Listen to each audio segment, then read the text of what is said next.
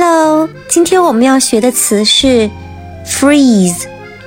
freeze 这个词有两种词性，分别是动词和名词，通常指的是冻结、冻住。那在商务英语当中呢，我们可以用来形容账户被冻结了。